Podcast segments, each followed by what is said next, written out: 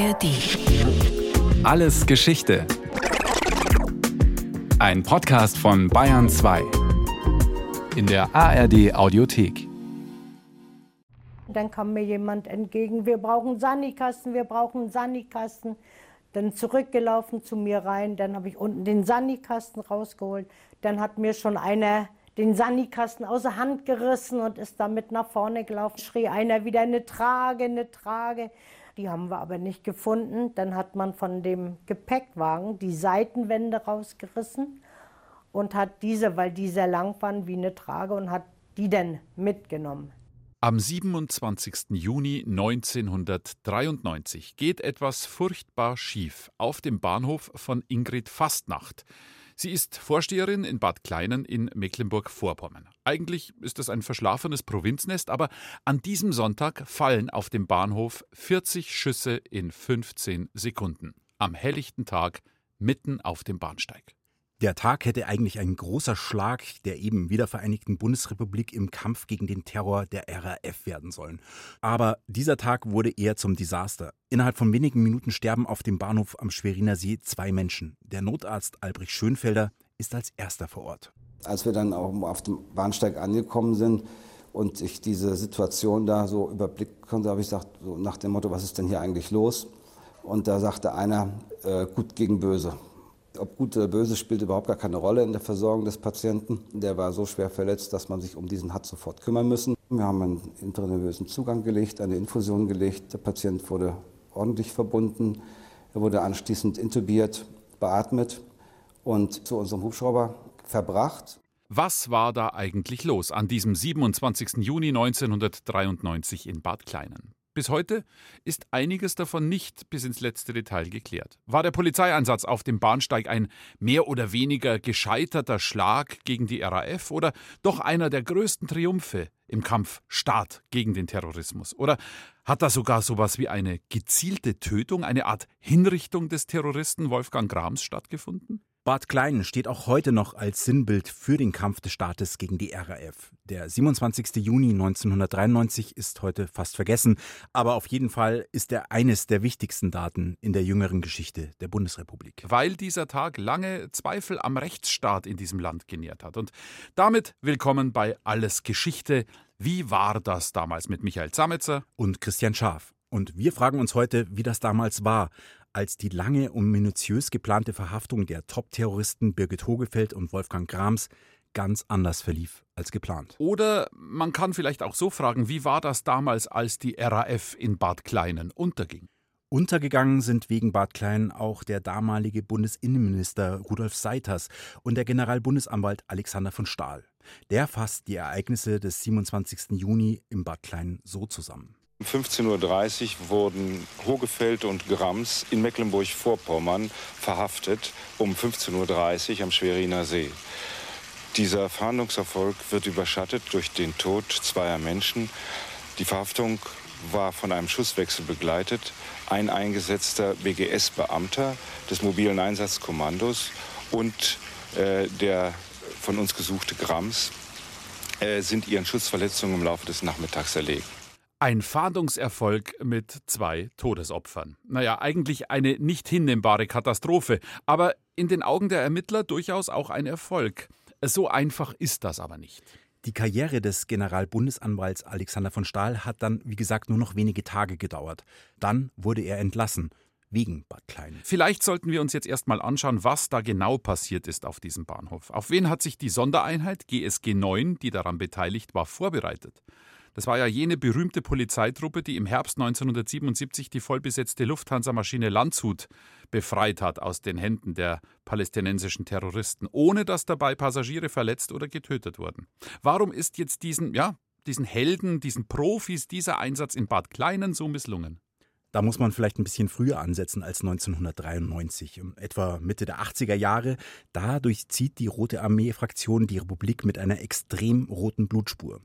Die Mordaktionen zielen vor allem auf die Spitzen der deutschen Industrie und der Finanzwirtschaft. Zehn Menschen sterben bei Attentaten, darunter der Chef der Deutschen Bank, Alfred Herrhausen, der Siemens-Vorstand Karl-Heinz Beckkurz, Detlef Carsten Rohwedder, der Chef der Treuhand, die große Teile der ostdeutschen Industrie abwickeln sollen, und Ernst Zimmermann, Manager des Industriekonzerns MTU. Und der Top-Diplomat Gerold von Braumühl. Und zu diesen Attentaten bekennt sich stets diese sogenannte dritte Generation der RAF. Das sind gewissermaßen die Nachfolger der bis 1977 gestorbenen RAF-Terroristen Andreas Bader, Ulrike Meinhoff, Gudrun Enslin und Jan-Karl Raspe. Aber im Gegensatz zu diesen Gründungsfiguren der RAF und auch im Gegensatz zur zweiten Generation, die ja vor allem die erste freipressen wollte, scheint diese dritte Generation hochprofessionell zu handeln. Sie machen offenbar keine Fehler und hinterlassen auch keine Spuren. Andreas Bader, zum Vergleich, ist 20 Jahre vorher noch mit geklauten Porsches quer durch die BRD gedüst. Von solchem Provinzgangstergehabe ist diese dritte Generation der RAF aber meilenweit entfernt. Das sind mittlerweile professionelle Killer. Die gehen so leise und fast spurlos vor, dass man schon vom Phantom RAF spricht. Man kann sagen, die Polizei, der Verfassungsschutz haben die RAF in den 80er Jahren von den Radarschirmen verloren. Die tappen total im Dunkeln. Die Ermittler wissen teilweise nicht mal genau, wie viele Personen genau in der RAF gerade das Sagen haben.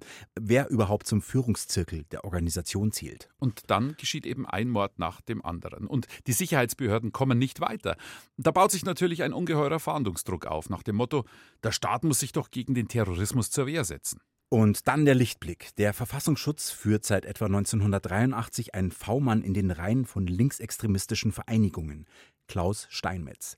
Der war über diverse Dunstkreise in Kontakt mit den Unterstützern der RAF gekommen und dann gelingt es ihm zu Beginn der 90er Jahre Kontakt und schließlich ein vertrauensvolles Verhältnis zu dem Führungszirkel der RAF aufzubauen.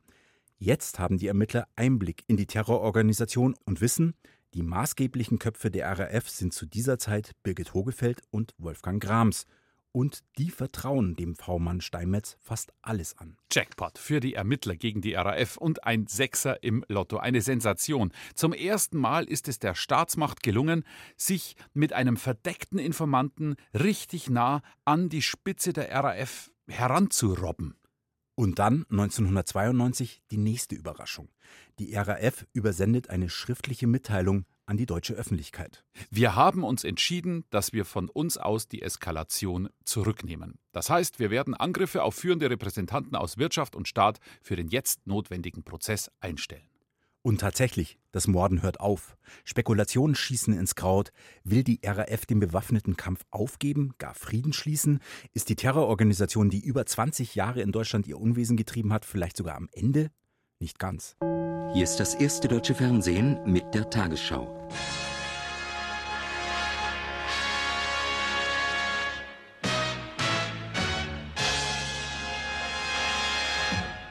Guten Abend, meine Damen und Herren. Ein Gefängnisneubau im hessischen Weiterstadt ist heute früh offenbar von Terroristen der Rote Armee-Fraktion in die Luft gesprengt worden. Verletzt wurde dabei niemand. Im Fluchtauto der Täter wurde das Bekennerschreiben eines RAF-Kommandos Katharina Hammerschmidt gefunden, das von der Bundesanwaltschaft nach einer ersten Überprüfung für echt gehalten wird. Bei dem Anschlag auf das noch unbelegte Gefängnis in der Nähe von Darmstadt entstand ein Sachschaden von rund 100 Millionen Mark. Am 27. März, also genau drei Monate vor den Ereignissen von Bad Kleinen, sprengt die RAF das frisch errichtete Gefängnis im hessischen Weiterstadt in die Luft. Es kommt niemand zu Schaden, es wird auch niemand ermordet. Die Wachmänner und die Gefängnismitarbeiter, die schon in den Neubau eingezogen waren, die wurden vor der Sprengung entführt und in sicherer Entfernung in einem Kastenwagen eingesperrt. Da konnten sie dann unverletzt befreit werden. Wir erinnern uns, Gefängnisse sind ja für die RAF schon immer ein Symbol für die Gewalt des Staates gegenüber seinen Gegnern gewesen. Stichwort Stammheim. Und hier kommt wieder der V-Mann Klaus Steinmetz ins Spiel. Die RAF-Chefin Birgit Hogefeld will ihn treffen, um herauszufinden, wie die neue Strategie der RAF in der linken Szene ankommt, eben nicht mehr zu morden, aber dafür symbolträchtige Sachbeschädigungen zu begehen. Sie verabredet sich deshalb mit Steinmetz zu einem Treffen am Bahnhof von Bad Klein. Dort will Hogefeld im Sommer 1993 ein paar Tage Urlaub machen. Und der Spitzel Steinmetz erzählt daraufhin dem Verfassungsschutz von dem geplanten Treffen in Bad Kleinen. Und ab jetzt läuft der Sicherheitsapparat der Bundesrepublik auf Hochtouren. Verfassungsschutz, Bundeskriminalamt, Bundesanwaltschaft und die Antiterroreinheit GSG 9 planen den bis dahin größten Schlag gegen die RAF, bei der die Führungsriege der Terroristenorganisation festgenommen werden soll. Die Aktion bekommt den Decknamen Weinlese. Die Ernte von jahrelanger Ermittlungsarbeit soll endlich eingefahren werden. Die GSG 9 untersucht den Bahnhof in Bad Kleinen ganz genau, entscheidet dann aber, dass dieser Ort für eine Verhaftung von Birgit Hogefeld nicht in Frage kommt. Die Gefahr, dass dort unbeteiligte Passanten oder Zugpersonal beim Zugriff in Gefahr geraten könnten, ist zu groß. Deshalb soll Hogefeld an einem anderen, einem abgeschiedenen Platz festgenommen werden. Und über Klaus Steinmetz erfahren die Ermittler, dass Hogefeld im nahen Wismar eine Ferienwohnung gemietet hat. Dort soll nach der Planung der GSG 9 der Zugriff erfolgen. Aber es kommt ganz anders. Als am Sonntagmorgen, dem 27. Juni, Birgit Hogefeld und Klaus Steinmetz die Ferienwohnung in Wismar verlassen, sprechen sie noch kurz mit dem Vermieter der Wohnung. In einem Laptop den der V-Mann Steinmetz bei sich trägt, ist ein Abhörmikrofon versteckt. Laptop. Wow, die waren damals ja noch richtig dick. Ja, und deswegen hat auch eine Abhörwanze reingepasst. Und so kann die GSG 9 alles mithören. Da sagt Birgit Hogefeld, man verlasse die Wohnung schon so früh am Tag, weil man noch Freunde treffen wolle. Die Ermittler sind elektrisiert, der Zugriff vor der Ferienwohnung wird spontan abgeblasen, weil Freunde treffen, das kann ja auch bedeuten, man trifft noch andere RAF-Mitkämpfer. Es könnte also ein noch größerer Schlag gegen die Terroristen gelingen. Also die super Weinlese. Steinmetz und Hogefeld gehen zum Bahnhof in Wismar, fahren mit dem nächsten Zug wieder nach Bad Kleinen. Ausgerechnet. Die GSG 9 ist ihnen auf den Fersen. Und so wird langsam klar, das Treffen mit den Freunden wird in diesem Bahnhof in Bad Kleinen stattfinden. Der Ort, der für einen Zugriff denkbar ungünstig ist. Steinmetz und Hogefeld kommen gegen 13 Uhr im Bad Klein an. Und hier warten schon in legerer Sommerkleidung und Turnschuhen getarnte GSG 9 Beamte. Die haben, damit ihre Tarnung nicht auffällt, keine schusssicheren Westen an. Die Einheit hatte zwar vor dem Einsatz leichtere und dünnere Kugelwesten bestellt, die wurden aber vom Innenministerium nicht genehmigt. Die alten, dicken Westen, die wirklich jedem auffallen, sollten noch aufgetragen werden. Erst dann sollen neue Westen bestellt werden dürfen. So hat die GSG 9 am 27. Juni 1993 keine Schutzwesten an, um nicht aufzufallen. Gewagt, wenn man bedenkt, dass hier ja die Führung der gefährlichsten Terroristengruppe Deutschlands festgenommen werden soll. Um ca. 14 Uhr geht Birgit Hogefeld dann zum Bahnsteig, wo ein Zug aus Rostock einfährt. Hier steigt ein etwa 40-jähriger Mann aus mit Schnauzbart und lockigem Haar, den sie umarmt. Die Ermittler sind sich sicher, das ist Wolfgang Grams, der zweite Kopf der RAF. Den kennen die Ermittler zwar nur von alten Fahndungsfotos aus den 80ern, aber sie haben keinen Zweifel. Steinmetz, Grams und Hogefeld gehen in die Bahnhofsgaststätte, immer unter der genauen Beobachtung durch die GSG 9 und durch die Beamten vom BKA vor Ort. Die Bahnhofsgaststätte kommt für die Verhaftung nicht in Frage. Hier sind zu viele unbeteiligte Passanten. Der Zugriff soll daher in der Unterführung unter dem Bahnsteig erfolgen, wenn das Trio zurück zum Zug geht. Und es kommt wieder alles anders. Als die drei aus der Gaststätte aufbrechen, lauern hinter der Ecke eines Gleisaufgangs schon sieben GSG 9 Beamte. Ein weiterer steht in der Fußgängerunterführung an die Wand gelehnt. Er soll ein Zeichen geben, wenn die Gruppe um die Ecke kommt. Dann soll der Zugriff erfolgen. Die GSG 9 plant, Grams und Hogefeld in einer Schrecksekunde zu überwältigen, wenn möglich ohne Schusswaffengebrauch. Oben auf dem Bahnsteig und auch vor dem Bahnhofsgebäude sind weitere Männer der GSG 9 in Stellung. Und über Funk kommt die Meldung, dass sich vor dem Bahnhofsgebäude ein auffälliger roter Opel Kadett befindet. Dann kommt es zu einer fatalen Funkpanne. Zugriff erfolgt, kontrolliert den Kadett, ist da zu hören. Eigentlich lautet der Funkspruch aber so: Wenn Zugriff erfolgt, kontrolliert den Kadett. Also später, nach dem Zugriff. Das Wort wenn fehlt aber. Entweder war das eine Übertragungspanne oder der Beamte hat die Sprechtaste von seinem Funkgerät eine Sekunde zu spät gedrückt. Wir wissen es nicht. Das fehlende wenn ist aber der entscheidende Fehler, der die Katastrophe von Bad Kleinen erst auslöst. Jedenfalls hört auch ein GSG 9ler auf dem Bahnsteig diesen Funkspruch. Und er geht davon aus, dass der Zugriff bereits erfolgt ist und rennt die Treppe in den Tunnel hinab, um seinen Kollegen zu helfen. Doch dann steht auf einmal Wolfgang Grams vor ihm, der die Treppe mit einer Pistole in der Hand hinaufläuft. Jetzt gibt es einen wilden Schusswechsel auf dem Bahnsteig. Eher untypisch eigentlich für die hochspezialisierte GSG 9. Das Ganze dauert nur 15 Sekunden. Ein Schuss trifft auch eine Schaffnerin an der Schulter im Zug auf dem gegenüberliegenden Gleis. Das zeigt, wie unkontrolliert diese Schießerei da von sich gegangen ist. Und am Ende liegt der GSG 9-Mann Michael Nefzeller tot auf dem Bahnsteig. Wolfgang Grams schwer verletzt mit einem Kopfschuss im Gleisbett.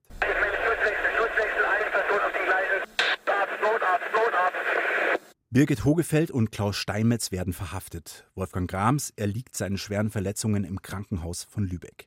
Die Obduktion ergibt, Grams ist an den Folgen eines aufgesetzten Kopfschusses gestorben.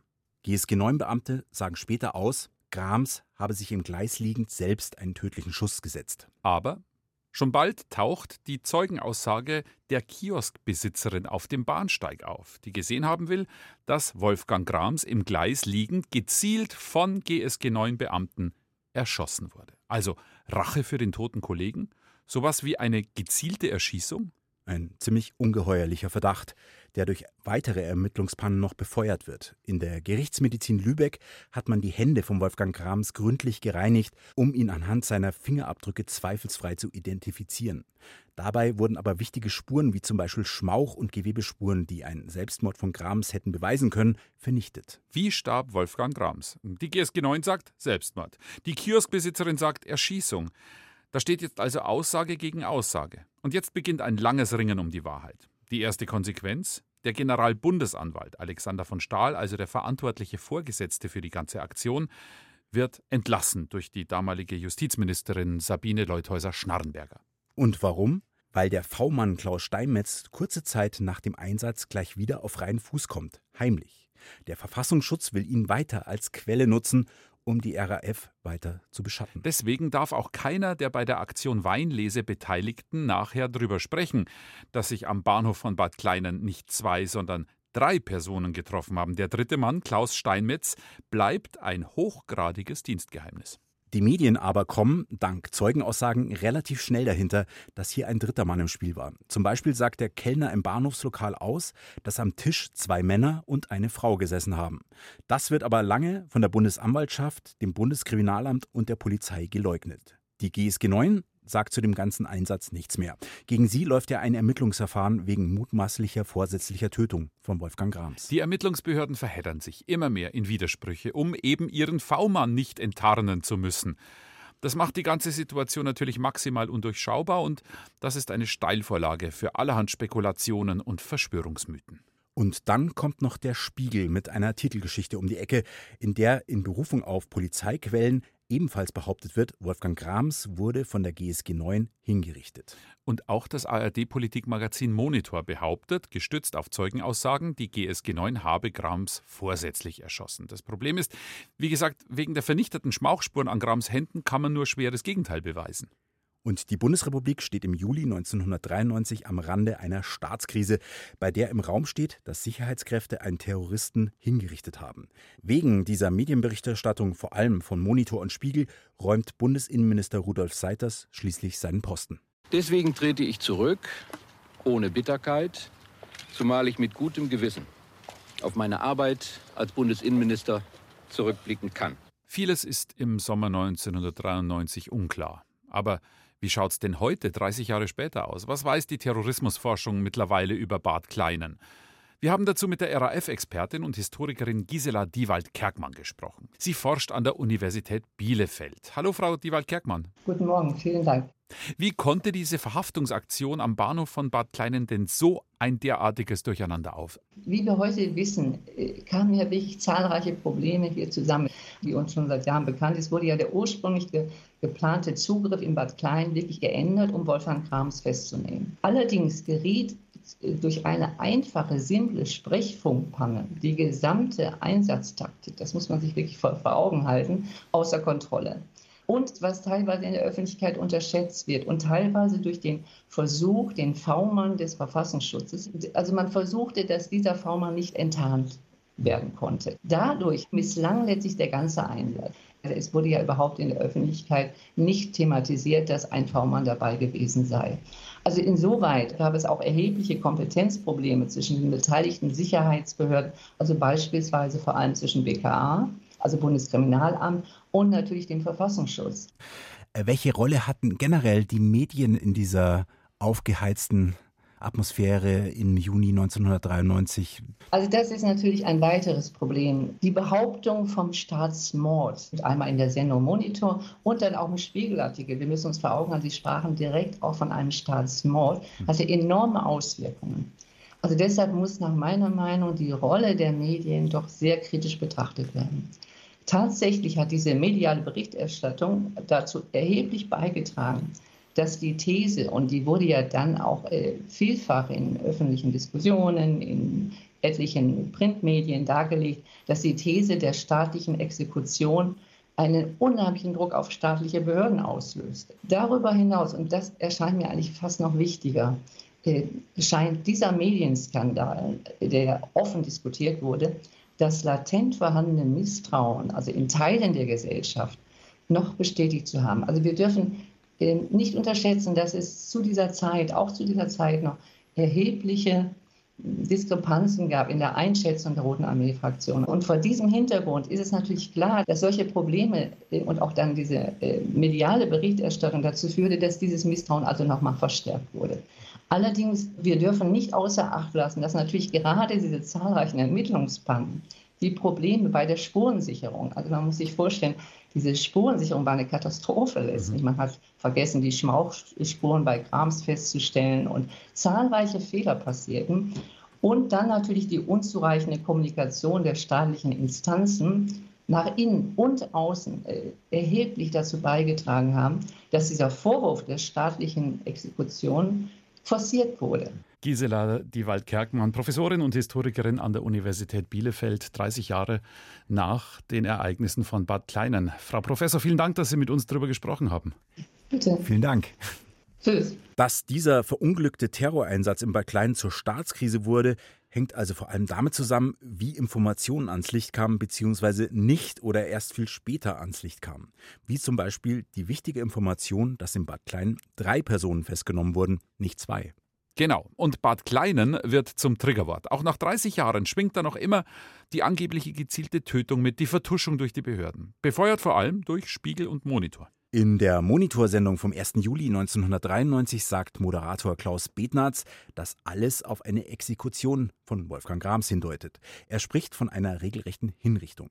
Den Beweis dafür soll die angeblich eidesstattliche Erklärung einer Augenzeugin geliefert haben, heißt es dazu im Beitrag. Diese Augenzeugin, die Kioskbesitzerin, relativiert ihre Aussagen später und gibt zu, dass das ARD-Magazin ihr 250 D-Mark für die Aussage gezahlt hat. Sie habe gegenüber den Journalisten niemals das Wort Kopf oder Kopfschuss gebraucht, so wie es ja im Beitrag dann zu hören war. Man merkt schon, wie aufgeladen die ganze Diskussion geführt wurde. Auch der Spiegeljournalist Hans Leindecker hat durch seine Titelstory vom 5. Juli 1993 die Hinrichtungsthese vertreten. Er beruft sich damals auf einen anonymen Informanten aus Polizeikreisen. Und erst 27 Jahre später, in der Folge des Relotius-Skandals. Das war der Spiegelautor, der Teile seiner preisgekrönten Reportagen einfach erfunden hat. Genau. Da beginnt der Spiegel im Jahr 2020 die Aufarbeitung der journalistischen Fehler, die auch bei der Berichterstattung über Bad Kleinen damals passiert sind. Hans Leindecker, der Autor der Story, bedauert zwar und gibt auch den Fehler zu, aber er verrät trotzdem weiterhin nicht die Identität seines Augenzeugen. Jedenfalls hatten wir einen Zeugen zitiert, der das behauptete, und dieser Zeuge hat dann nicht standgehalten. Und die Rolle des Zeugen haben wir völlig überinterpretiert. Das war nicht in Ordnung. Aber die Hinrichtungsthese wackelt schon viel früher. Nachdem die gerichtsmedizinischen Gutachten über den Tod von Wolfgang Grams durch die Universität Lübeck mangelhaft waren, Stichwort verwischte Schmauchspuren an den Händen von Grams, wird im Sommer 1993 die Universität Zürich mit einem weiteren Gutachten beauftragt. Die untersucht nochmal alles, was an Spuren verwertbar ist und kommt zu dem Schluss, dass Grams durch einen Schuss aus seiner eigenen Pistole starb. Auch alle anderen Spuren, die noch untersuchbar waren, ergeben das Bild, es war Selbstmord und keine gezielte Erschießung durch die GSG 9. Aufgrund der als Kontaktspur interpretierten Blutspur an der Jacke des GSG 9 Beamten und der spärlichsten biologischen Rückstände an der Jacke des GSG 9 Beamten Nummer 6 halten wir eine direkte Fremdbeibringung der Nahschussverletzung durch diesen Beamten Klammer auf, exekutionsähnliche Handlung, Klammer zu, für praktisch ausgeschlossen. Ein Selbstmord von Wolfgang Grams ist also mehr als wahrscheinlich. Die Hinrichtungsthese von Spiegel und von Monitor ist nicht überzeugend belegbar und stützt sich lediglich auf Zeugenaussagen. Die aber halten einer Überprüfung nicht stand oder sie sind überhaupt nicht überprüfbar. Das ist für einige aber immer noch genug Unschärfe, um die Legende vom Staatsmord in Bad Kleinen aufrechtzuerhalten. In den 1990er Jahren kommt es sogar zu Solidaritätskundgebungen in der linken Szene für das angebliche Staatsopfer Wolfgang Grams. Hier ein Ausschnitt aus einer ARD-Reportage aus Wiesbaden, wo Hogefeld und Grams herkamen. Für die RAF ist mit Wolfgang Grams ein neuer Märtyrer geboren. Und mit Seiters und von Stahl sind zwei Todfeinde beseitigt. 2500 RAF-Sympathisanten ziehen mit aggressiven Parolen durch Wiesbaden. Viele sind vermummt. Blitzlichtgewitter in Bad Kleinen. Auch dort RAF-Trauer um Grams. Mit Genehmigung der Behörden blockieren sie den Bahnhof. Auch hier sind viele vermummt. Weil es mindestens eine Augenzeugin gibt. Alte, längst widerlegte Legenden werden wieder aufgewärmt. Selbstmord, das kennen wir noch von damals. Ulrike Meinhof, Gudrun Enslin, Andreas Bader, Jan-Karl Raspe. Makabrer und skandalöser Höhepunkt. Die Reichsbahn hat die Anbringung einer Gedenktafel für Grams erlaubt. Was bleibt von Bad Kleinen? Der Bahnhof ist mittlerweile saniert, umgebaut und barrierefrei. Es gibt dort heute weder eine Bahnhofsgaststätte noch ein Bahnhofsklo. Ja, das steht zumindest bei den Google Maps Bewertungen. Die Ermittlungen sind längst abgeschlossen. Es war keine gezielte Tötung oder gar eine Hinrichtung. Wolfgang Grams hat sich mit an Sicherheit grenzender Wahrscheinlichkeit selbst den tödlichen Schuss gesetzt. Was bleibt, ist die unrühmliche Rolle, die die Medien in dem Fall gespielt haben. Was aber wurde aus der RAF nach Bad Kleinen? Birgit Hogefeld, die im Bad Kleinen verhaftet wurde, wurde im November 1996 zu einer lebenslangen Haft verurteilt. Im Jahr 2011 kam sie dann als letztes Mitglied der RAF wieder auf freien Fuß. Und bis heute schweigt sie über ihre Komplizen. Und auch im Prozess hat sie keine Namen genannt. Keiner der RAF-Morde der dritten Generation konnte durch ihre Angaben aufgeklärt werden. Aber sie richtete einen Appell an die verbleibenden RAF-Terroristen im Untergrund: Löst euch auf. Und dann, am 20. April 1998, bekommt die Nachrichtenagentur Reuters ein Schreiben. Die RAF erklärt darin auf acht eng beschriebenen Seiten ihre Geschichte und ehrt ihre Gefallenen namentlich. Wie auf einem Kriegerdenkmal. Genau. Und der letzte Name in dieser Liste ist Wolfgang Grams. Von den 34 Toten, die die RAF zu verantworten hat, kein Wort. Und auch kein Wort des Bedauerns. Vor fast 28 Jahren, am 14. Mai 1970, entstand in einer Befreiungsaktion die RAF. Heute beenden wir dieses Projekt. Die Stadtguerilla in Form der RAF ist nun Geschichte. Die RAF war der revolutionäre Versuch einer Minderheit, zur Umwälzung der kapitalistischen Verhältnisse beizutragen. Wir sind froh, Teil dieses Versuchs gewesen zu sein. Damit endet das Kapitel RAF in der Geschichte der Bundesrepublik. Doch der letzte Satz des Schreibens, ein Zitat von Rosa Luxemburg, schließt eine Wiederauferstehung nicht ganz aus. Die Revolution sagt, ich war, ich bin, ich werde sein. Die Ereignisse vom Bad Kleinen sind also der Schlusspunkt einer langen und sehr blutigen Geschichte. Und was mich dabei aber verwundert hat, ist, wie weit der Zufall immer wieder Regie geführt hat. Der abgebrochene Zugriff im Wismar, der rote Kadett, der abgerissene Funkspruch und die verwischten Schmauchspuren. All das hat auch weiter das Potenzial, aus Bad Kleinen ein Mythos zu machen. Wir haben heute versucht, einen Blick auf das zu werfen, was wir über den 27. Juni 1993 in Bad Kleinen wissen. Und Vielleicht schrumpft ja so der Mythos ein kleines bisschen weiter zusammen. Das war's von uns. Ciao und Servus bis zur nächsten Folge von Alles Geschichte. Wie war das damals? Sagen Christian Schaf und Michael Zametzer.